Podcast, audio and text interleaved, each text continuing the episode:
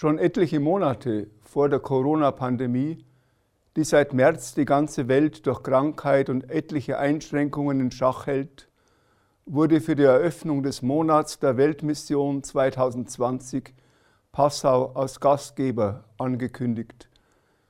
Das geschah am 4. Oktober in der Wallfahrtskirche Marienberg bei Burghausen. Abschließend feiern am heutigen Weltmissionssonntag die Bischöfe Jonas Dembele aus Mali und Stefan Oster im Passauer Dom einen Pontifikalgottesdienst.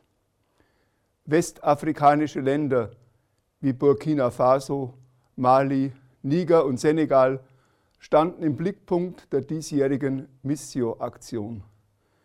Bischof Stefan Oster war mit einer Delegation unter Leitung des Missio-Präsidenten Monsignore Wolfgang Huber noch vor der Corona-Krise im Senegal. Mit diesem Besuch wollte Bischof Stephan auch herausstellen, wir reisen nicht nur in eine andere Welt, deren Menschen weit weg von uns sind.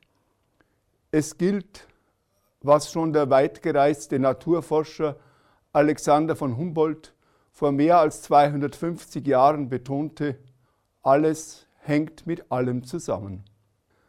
Auch wenn zum Beispiel einige dieser westafrikanischen Länder durch Instabilität und islamistischen Terror leiden und Bundeswehrsoldaten auch aus unserer Region an einem UNO-Einsatz beteiligt sind, der Mali militärische Stabilität bringen soll, können wir nicht so tun, als ginge uns das alles nichts an.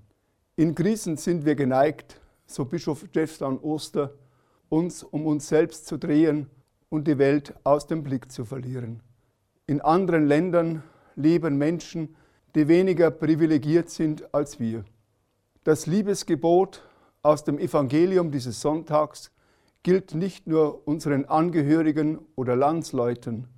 Schon im alttestamentlichen Buch Exodus werden die Israeliten erinnert, Fremde nicht auszubeuten, Weise oder Witwe nicht auszunützen.